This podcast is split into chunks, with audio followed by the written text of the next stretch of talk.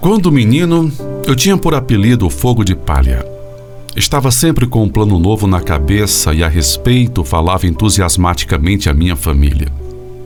Começava a tarefa, porém logo me sentia desanimado e a largava desinteressado. E uma outra ideia magnífica jorrava do meu espírito para ter o fim de sempre. Embora o fato se repetisse constantemente, não havia em minha casa comentários a respeito. Em certo dia de verão, meu pai, que lia o seu jornal na varanda, chamou-me.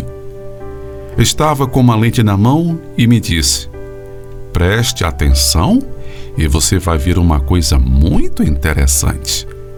É uma experiência.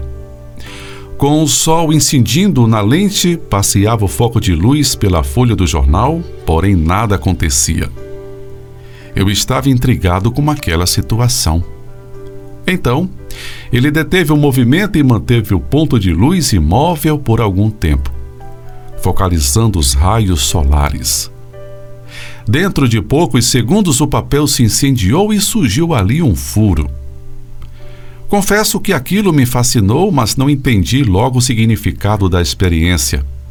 Então meu pai explicou: Meu filho, este princípio se aplica a tudo o que fazemos.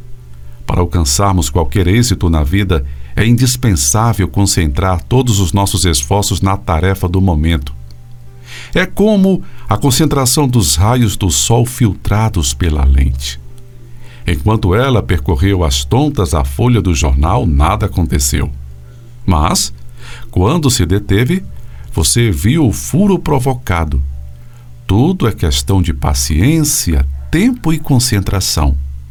Às vezes, quando estamos prestes a desistir, aparece-nos a solução do problema, justamente como no caso do furo no papel. Desse incidente me recordei inúmeras vezes em minha vida, o que me deu sempre muita coragem para perseverar até o fim.